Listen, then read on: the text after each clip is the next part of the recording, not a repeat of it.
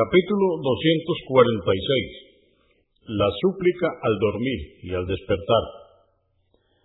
Hadís 1446. Judaifa y Abu Dar, que Alá esté complacido con ellos, dijeron, el mensajero de Alá, la paz de Dios con él, solía decir cuando se disponía a dormir,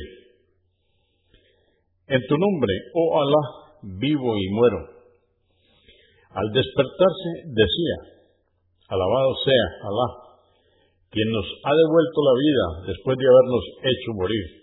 A él será el retorno. Al-Bukhari, volumen 11, número 96. Abu Daud, 5049, At-Tirmidhi, 3413.